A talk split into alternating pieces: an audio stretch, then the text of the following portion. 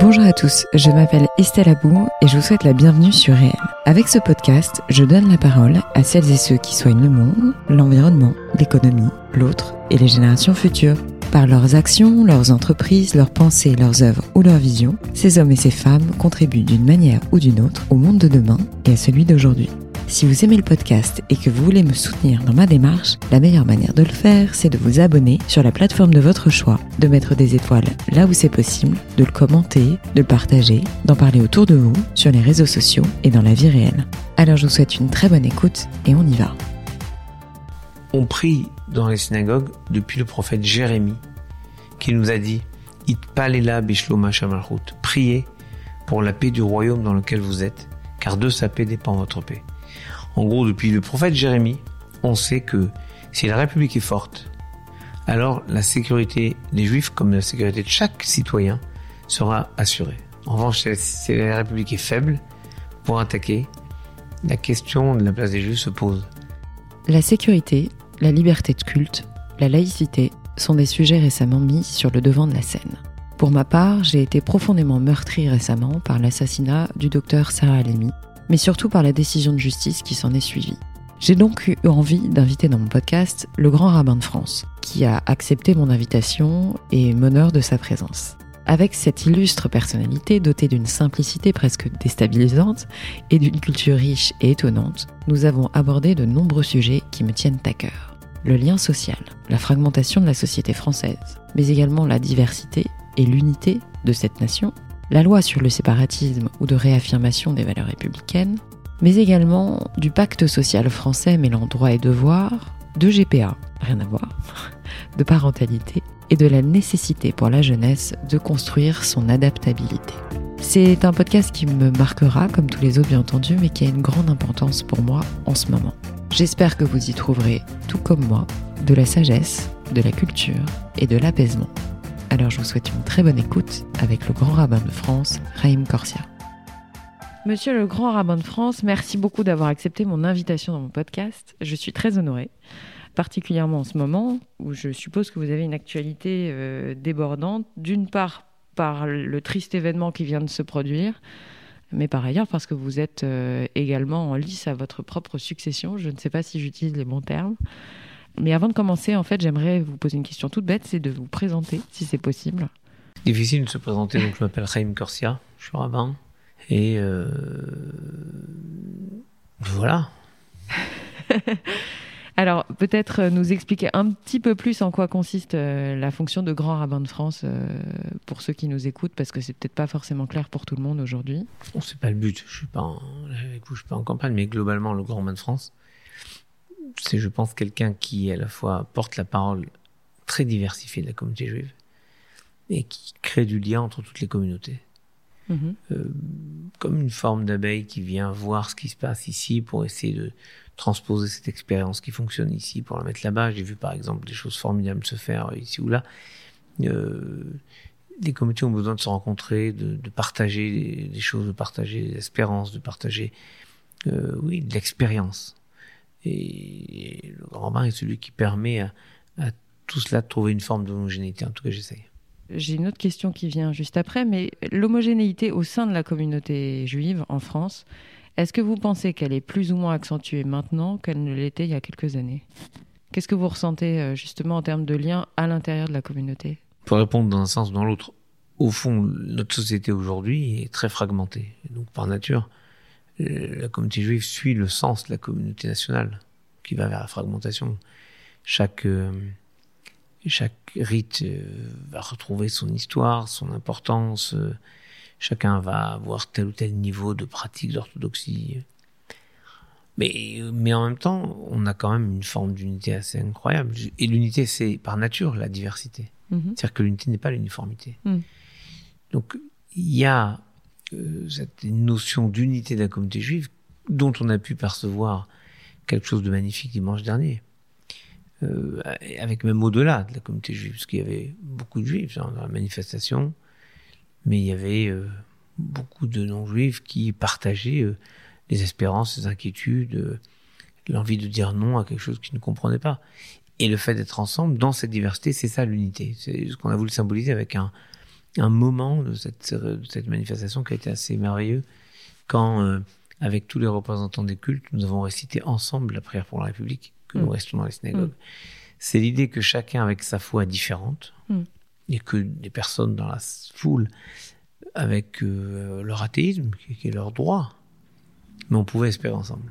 Justement, je voulais revenir, c'était ça ma question, euh, parce qu'on parle de la manifestation, donc pour le rappeler, puisque ce podcast pourra peut-être être entendu dans un an ou dans deux ans, c'est la manifestation qui a eu lieu dimanche dernier concernant le meurtre de Sarah Halimi et euh, les responsabilités qu'a décidé la Cour de cassation euh, concernant la personne qui l'a tuée.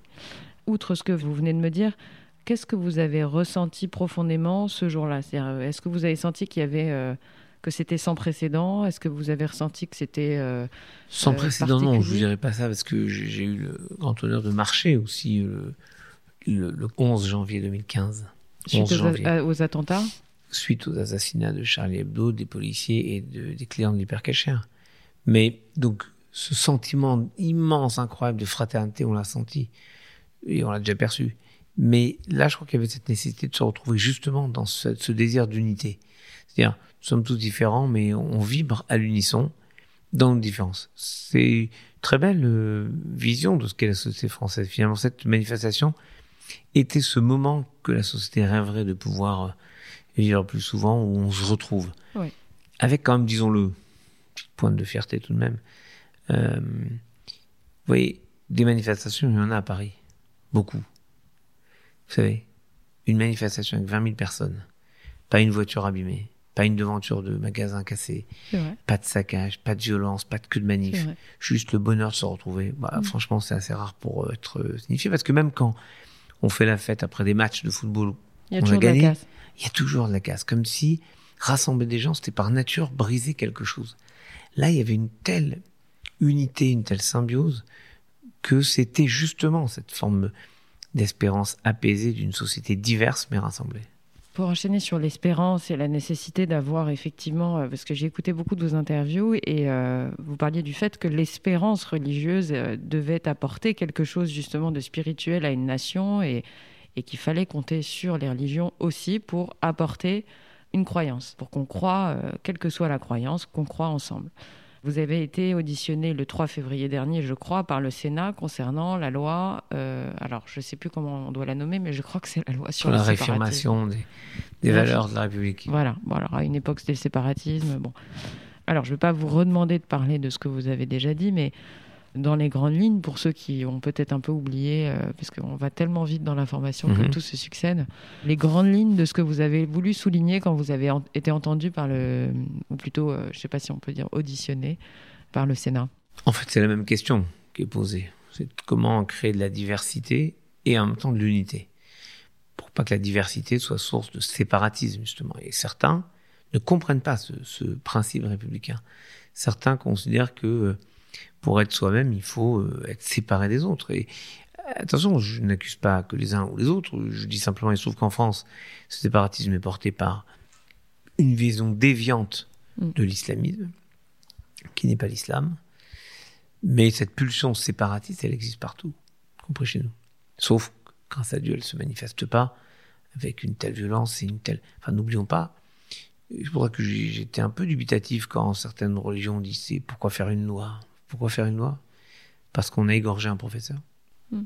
au nom de valeurs qui sont censées nous empêcher de vivre ensemble. Donc on a égorgé un professeur, on a égorgé des, fidèles dans une église, on a menacé des, juges dans les synagogues. Euh, il y a un niveau de violence dans la société, c'est la violence que nous produisons, hein. nous sommes tous des producteurs de cette violence. Donc il faut comprendre les racines, il faut lutter contre, il faut donner des éléments juridiques pour que l'État puisse lutter contre cette pulsion séparatiste. Et je vais vous donner un exemple très concret, très précis. Parfois, malheureusement, le bon sens devrait être évident, mais c'est pas le cas. Donc voilà. Il y a un monsieur qui a un titre de séjour accordé, un monsieur étranger qui a un titre de séjour, euh, je crois qu'il est tchétchène, de tête, euh, réfugié politique, ok Donc, menacé dans son pays, on l'accueille, c'est la grandeur de la France d'accueillir celles et ceux qui sont menacés dans leur pays. Sauf que cette personne a été condamnée quatre fois pour apologie du terrorisme. Hmm. je trouve légitime qu'à un moment, l'autorité préfectorale, en l'occurrence de l'État, Mm, mm. décide de lui retirer son titre de séjour en tant que réfugié politique. Bien sûr. On y va au Conseil d'État. Eh ben non. On peut pas. Pourquoi? Parce qu'on peut retirer un titre de séjour à quelqu'un qui est condamné pour terrorisme, mais comme le texte ne dit pas pour apologie du terrorisme, on peut pas. Bon, je trouve que c'est inadmissible. Et là, maintenant, Ok, il faut changer avec la la, loi. nouvelle loi. Il faut changer la loi. Et là, avec cette nouvelle Oui. loi, on peut. Oui, c'est un exemple, mais c'est un petit exemple très clair, parlant. Mm. Globalement, j'ai la certitude que cette loi est nécessaire. Maintenant, elle pose deux questions. La première, c'est que le judaïsme, le catholicisme, le protestantisme et une grande partie de l'islam ont toujours joué le jeu de la République. Donc on prend le risque euh, de- d'avoir des conséquences pour nous. Mais c'est un, un risque à prendre parce que on doit être armé collectivement pour lutter contre quelque chose qui est tellement incompréhensible pour nous qu'on n'arrive plus à lutter, c'est-à-dire on n'arrive pas à avoir les, armes pour lutter contre. Donc cette loi a cette vocation. Et moi, honnêtement, que par exemple on oblige les associations à adhérer à une charte républicaine, mais, mais moi je serais prêt à le faire pour toutes les associations, Bien sûr. pas que pour Quel les que associations le culte. cultuelles. Mm. Non, association de clubs de boules ou d'amateurs de, de vieilles euh, Renault euh, Caravelle. Si vous aimez les voitures, vous aimez les Renault Caravelle, vous réunissez en club, vous devez signer que vous aurez toujours une adhésion aux valeurs républicaines. Moi, ça me gêne pas. Ou le club de boules, de- des joueurs de boules, de, je sais pas où. Donc, cette nécessité, euh, elle me gêne pas et je pense qu'il faut Mhm. remettre des règles. D'où le principe de réaffirmer les valeurs républicaines. En fait, comme toujours, on oublie de réaffirmer ce qui est important pour nous. Mm. Donc là, la République nous dit, on va le faire. Mm. Après, voilà, après, il y a un jeu politique qui fait que ça, ça passe, ça, ça passe pas, c'est compliqué. Et que l'opposition, par nature, trouve toujours que ce que la majorité fait, c'est pas bon, et vice-versa. Mm. Mais je crois qu'il y a des moments dans, dans l'histoire de notre pays où on doit se rassembler tous. Donc là, il y a une lutte à mener tous ensemble. Et c'est la suite du discours du président de la République au Muro, qui dit, pour la première fois, voilà contre quoi on lutte, l'islamisme radical. Mm. Donc, euh, on a clairement l'objectif, il faut qu'on se batte tous ensemble. Sur le diagnostic que vous faites en France, donc euh, il est à la fois positif et négatif, je suppose.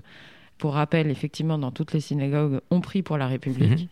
Quels sont les aspects positifs que vous voyez ressortir finalement quand on prie pour la République française? À la fois, on prie pour que se perpétuent les, les- les points positifs, mais pour pas voir le tableau tout noir, en fait, c'est euh, qu'est-ce que vous avez de positif à dire sur, sur la France? Pardon, mais on ne prie pas uniquement quand tout va bien. Bien sûr. En général, quand tout va bien, on prie pas. Mm. L'expérience me montre qu'on me demande plutôt de prier pour les gens qui vont pas bien. En revanche, On le fait depuis toujours hein, dans une synagogue en France. on prie dans les synagogues depuis le prophète Jérémie, qui nous a dit It palela bishloma shamalchut. Priez pour la paix du royaume dans lequel vous êtes, car de sa paix dépend votre paix. En gros, depuis le prophète Jérémie, on sait que si la République est forte, alors la sécurité des Juifs, comme la sécurité de chaque citoyen, sera assurée. En revanche, si- la République est faible, pour attaquer, la question de la place des Juifs se pose. Question de la place des Juifs, c'est un enjeu. Mais chaque fois que il a fallu se battre, et, et on peut toujours voir les choses bien ou mal. Si je vous dis comment c'était la situation des Juifs à l'époque de Dreyfus, l'affaire Dreyfus, vous allez me dire c'était catastrophique, machin. Oui, c'est vrai. Mais le père de Lévinas, en voyant qu'un pays pouvait se partager en deux au moment de cette affaire, a dit à son fils, un pays qui se divise pour l'honneur d'un petit capitaine juif est un pays où les juifs doivent aller vivre. Et c'est comme ça qu'il décide d'aller en France. Donc on comprend bien que il y a une histoire, une histoire d'amour avec la France, entre la France et le judaïsme. C'est le 27 septembre 1900, euh, 1791 que les juifs deviennent citoyens Mm. à part entière. Mm. Et euh, il y a eu cette façon que la France a eu de porter des, des valeurs convergentes avec celles du judaïsme. Ce que disait le grand Macaplan. Mais c'est ce qu'on vit, à condition que la France reste fidèle à ce qu'elle est. D'où l'idée de prier, parce que le prophète Jérémie nous le demande, Mm. mais parce que prier pour la France, c'est prier aussi pour agir pour la France. ça. La plus belle des prières, c'est l'action. Bien sûr. Donc, au fond, qu'est-ce qu'on demande? Bâtissez la République. Ne soyez pas juste des consommateurs de la société. Ouais. Bâtissez la société. Alors justement, Ce que le j'enchaîne- judaïsme a toujours fait. j'enchaîne un peu sur une question euh, un peu délicate, mais beaucoup, en tout cas moi je l'entends malheureusement, hein, euh, beaucoup de juifs souhaitent quitter la France. Beaucoup l'ont déjà fait. Ça vous révolte, ça vous énerve, ça. Non, c'est la liberté de chacun et chacune qui est idéale, c'est un choix et pas le sentiment de devoir fuir parce que ça pose une question pour l'ensemble de la société. J'ai conscience que des, des, des gens, euh, juifs et non juifs d'ailleurs, mais en particulier des juifs, ne trouvent plus leur place dans une société où on leur dit euh, votre enfant ne peut pas rester dans l'école publique, vous devez le mettre dans le privé. Ce qui arrive, il y a un proviseur qui a écrit un livre à Marseille, il raconte ça.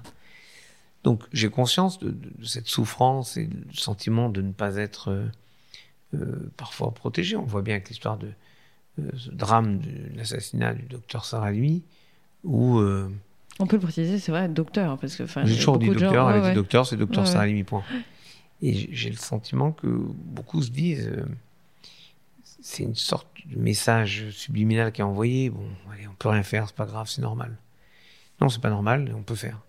Donc il faut se battre pour que la société soit plus fraternelle, plus conforme aux rêves qu'est la République. Et l'idéal n'est jamais atteint, c'est un horizon. Donc euh, on essaie de construire cette société, mais je conçois que si des gens ne sont pas en sûreté, ils veulent partir. Et d'ailleurs, ils partent pas qu'en Israël, ils partent partout ailleurs dans le monde. Il y a des juifs qui partent en Amérique, il y en a qui vont en Suisse, en Espagne maintenant, au. Portugal. Et ça pose question sur notre société qui n'arrive plus à assurer la sécurité de ses citoyens, tous ses citoyens. Et ça pose la question de la, du pacte social qui est celui euh, défini Hobbes dans Léviathan, mm. où euh, on, on concède une part de notre liberté à l'État en contrepartie de la garantie de sécurité. Sauf qu'on a de plus en plus de parts de liberté qu'on concède et de moins en moins de sécurité. Et je vous dis pas ça uniquement en tant que, que, que juif, mais en tant que citoyen, ou euh, avec ce qu'on entend regarder récemment encore, les agressions à la maison de, je sais pas, Bernard Tapie, son épouse et d'autres, mmh. et d'autres, au quotidien dont on parle pas. Il y a une sorte de violence dans la société contre lequel, à mon avis, le pouvoir politique doit lutter. Sinon, comme le dit le Talmud, l'homme vivant avalera son prochain. Mais c'est pas que le pouvoir politique, non? Parce que je, moi, j'ai un peu le sentiment qu'il y a une, dé, enfin, une déliquescence de l'autorité au sens propre du terme, ne serait-ce qu'à l'intérieur de la famille. C'est-à-dire que moi, j'observe quand même que bien souvent, des gens qui en arrivent à la violence ou à des actes euh, euh, de révolte euh, sans limite sont des gens qui ont été lâchés un peu dans la nature, qui n'ont pas eu d'autorité paternelle, qui n'ont peut-être pas eu d'autorité maternelle. Enfin, c'est pas forcément ce que je pense alors après, je me fais pas des amis en disant ça, mais je pense que ça part aussi du foyer. Ça part aussi du foyer, non? Peut-être que c'est l'inverse. Peut-être que le foyer, c'est aussi la conséquence de la violence de la société, qu'il n'y a plus la, la, sorte de protection de cette bulle familiale. Mais c'est vrai que la société est remplie de violence partout, euh, y compris la violence intrafamiliale, dont on parle pas assez, mais ouais. qui est apparue avec le confinement, où hum, il y a des situations d'une violence incroyable partout d'ailleurs. Mais peut-être qu'il faut essayer de, ouais, de lutter contre cette violence dans la société. Alors j'ai parlé du pouvoir politique, chacun a sa part évidemment. Là, c'est des questions un peu plus génériques, euh, au-delà de votre fonction, si mmh. je puis me permettre.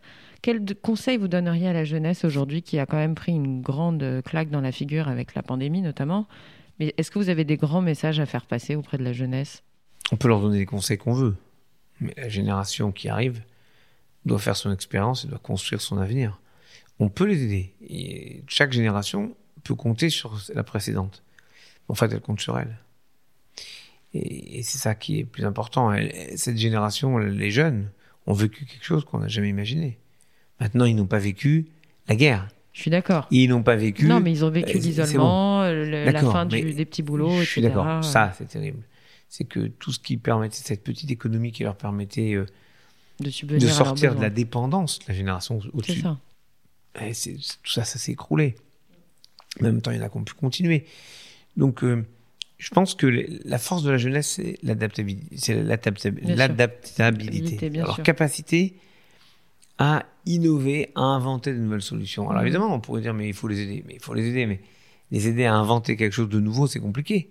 Donc, en revanche, les aider à croire en eux, ça on peut.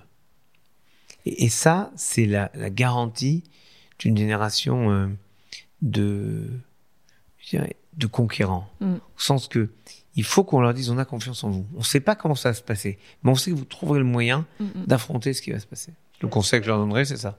passe du coq à l'âne parce qu'on a peu de temps et je ne veux pas vous prendre trop de votre précieux temps. Je vous ai entendu sur la GPA et j'ai beaucoup apprécié votre discours. Alors, je ne suis pas forcément, euh, encore une fois, me faire des ennemis certainement, mais euh, quel est le- votre point de vue sur la GPA Bon, déjà, Gestation pour autrui, faut-il le préciser? déjà, quand on change le nom d'une réalité, c'est que la réalité est insupportable. Au départ, ça s'appelait mère porteuse. Mm. La mère porteuse, c'est horrible. Mm. Alors, on a dit gestation pour autrui. Vous voyez, autrui, c'est altruiste, on s'est dit, c'est mieux. Puis après, on est passé à GPA. GPA, c'est neutre, ça fait rien, on sait pas ce que c'est. En réalité, on part de quelque chose de terrible. Le- la programmation d'un abandon.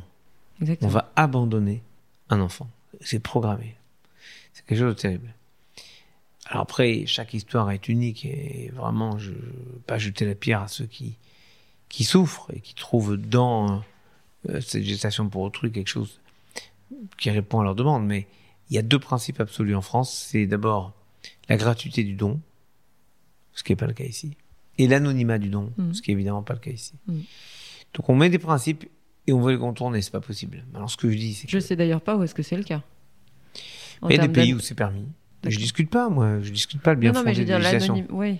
Et la gratuité réunie à l'anonymat, la combinaison des deux, je sais pas Bah, si par ça exemple, existe. quand vous faites, quand quelqu'un fait un don d'organes, Ça, oui, mais pour- concernant la gestation pour Ah autrui, non, je ça, c'est crois pas. impossible. Ouais, ouais. c'est toujours Mm. payant Voilà. et c'est toujours non anonyme, puisque par Mm. nature, vous payez la personne que, qui vous demandez de porter un enfant pour vous. Par insémination artificielle ou autre. Mais ce qui me semble incroyable dans cette affaire, c'est que, ah, encore une fois, quand quelqu'un a une impossibilité, euh, bon, il essaie de faire comme il peut. Mais quand certains le font par confort, s'entendu, moi je veux un enfant, mais je veux pas le porter, ça pose question sur euh, ce qu'on est prêt à faire Le transhumanisme, en fait. pour on, avoir, on est prêt à pour avoir changer une la nature forme humaine. de d'humanité non dépendante de son humanité. Mm. C'est pas possible. Mm.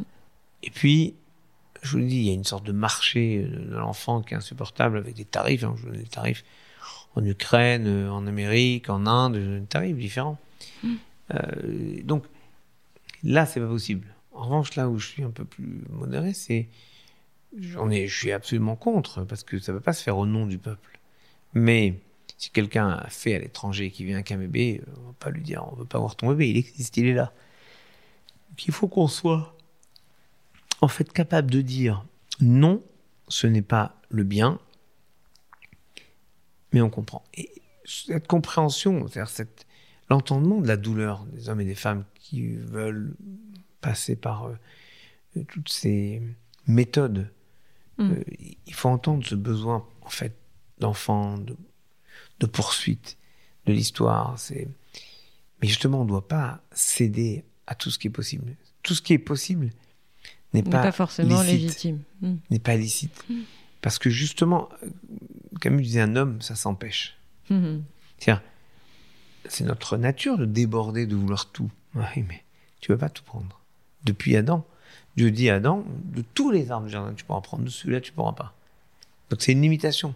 Être un humain, c'est avoir une limitation, accepter cette limitation. Et on voudrait repousser ces limites au-delà de tout ce qui est pensable. Donc euh, je pense qu'il faut qu'une société ait le courage de dire non. Bien sûr.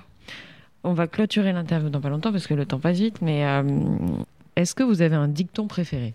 Enfin, ou une citation préférée? Vous en avez beaucoup parce que j'ai vu euh, notamment une, une que j'ai entendue que j'ai adorée de Charles Péguy. Euh, Il y a pire que les âmes perverses, il y a les, Les âmes âmes- habituées. Ouais, j'ai trouvé ça. je C'est la vrai. connaissais pas et c'est tellement vrai. Bah, va pour celle-ci. Ok. Et ensuite, est-ce que vous auriez un coup de cœur et un coup de gueule à passer? C'est des questions que je passe tout, que je pose toujours à coup de mes gueule, invités. et coup de cœur, c'est Ça peut être euh, un livre. pour des livres euh, formidables que j'ai lus là, récemment. Il y a beaucoup de livres hein, incroyables. J'ai lu un livre d'une fille qui s'appelle Elisabeth euh, Bost, est d'une autre fille qui s'appelle Madame Dufour, où elles interviewent toutes les deux des personnes qui ont perdu leur père ou leur mère, jeunes. Très jeune. Comment ils se construisent. Jean-Pierre Alcabache, Ouais. Johann Sfar, Clémentine Autain, Nicolas Hulot, Serge Klarsfeld, Maître Témim. Bref, des gens qui ont réussi à se construire. Anne Goscinny. Ouais. avec l'image de l'absence, avec parfois un terrible secret, on l'aura pas dit pendant des années.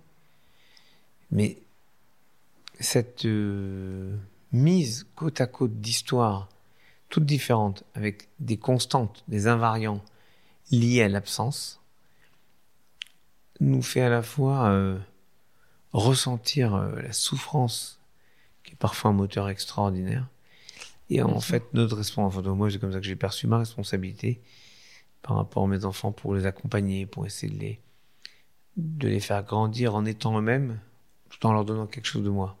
C'est la difficulté. Il faut être capable, en fait, d'apprendre à ses enfants à être libres de soi. J'ai jamais supporté les parents qui donnent euh, le sentiment à leurs enfants euh, je t'ai tout donné, tu me dois tout.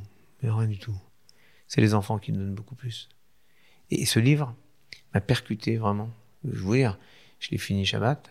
J'ai appelé euh, la fille qui l'a écrit Shabbat après Shabbat, donc tard. Pour lui parler, on a parlé plus d'une demi-heure parce que je trouvais des choses merveilleuses. Par exemple, Johann Sfar explique quelque chose de que l'on pense pas. On dit euh, tu as perdu ton père. En l'occurrence, pour lui, tu as perdu ta mère. Perdu ta mère. Comme on perd un doudou. Donc tu es responsable de quelque chose. le mot projette une responsabilité sur l'enfant. Et pourquoi le petit? C'est vrai. C'est terrible. On se rend pas compte comment les mots créent une réalité de représentation de notre esprit. Et moi, je crois que quand dans ma première communauté importante, Reims, je me rappelle mon discours d'installation, je leur avais dit je rêve de vous apprendre à vous passer de moi, que vous soyez capable vous-même d'interpréter, de comprendre les textes. Je crois que toute la force de l'éducation des parents envers leurs enfants, c'est qu'ils nous aiment si possible, mais c'est pas marqué dans la Torah. Dans la Torah est marqué Tu honoreras tes parents. Honore ton père et ta mère, de ta mère et ton père tu, auras, tu craindras. Mais il n'y a pas marqué tu aimeras. Il y a marqué tu aimeras ton Dieu, il y a marqué tu aimeras l'étranger, pas tu aimeras tes parents. Mais leur apprendre à se passer de nous. C'est-à-dire les aimer tellement que on est prêt à ce qu'ils s'éloignent si c'est pour leur bien. En fait, c'est ce que disait Nietzsche, puisque vous vouliez une citation là, là. On ne possède réellement que ce à quoi on renonce. Exactement. Et je crois que le plus dur pour certains parents, c'est d'accepter euh, que nos enfants, euh, que les enfants fassent une vie qui n'est pas celle qu'on rêverait, c'est qu'ils fassent leur choix. moi, je crois qu'il faut accompagner les enfants, euh, et je l'ai compris dans ce livre où on voit que ces enfants se construisent, y compris d'ailleurs dans une réécriture de la grandeur des parents qui sont pas idéaux. Les parents ne sont pas toujours des parents parfaits, mais en tout cas, on voit comment leur absence, leur absence de, de repères, permet aussi de se construire, mmh. en tout cas différemment. Mmh. Donc euh, je me dis voilà, c'est une façon. Ce livre m'a bouleversé, c'est mon coup de cœur. Si. Rappelez-moi le titre. J'ai pas noté le titre. J'ai noté les auteurs, mais pas le titre. Eh ben, c'est un livre formidable et il faut retrouver le titre. Je vais regarder. Okay, le titre non, je pensais que vous me l'aviez dit, mais je, que non. je l'avais pas noté. Je vais chercher. Je le, je le préciserai.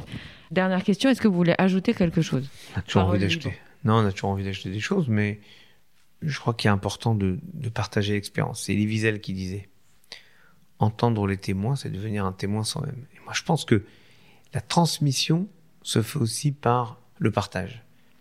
Et que paradoxalement, dans un siècle où il y a tellement de blogs, de, de podcasts, mmh. d'émissions, de mmh. chaînes télé, mmh. les gens restent enfermés chez eux. Je suis d'accord. Et ils restent collés pour les jeunes. Une expérience qui n'est pas partagée, c'est la trahir. Vivre une expérience et ne pas la partager, c'est la trahir.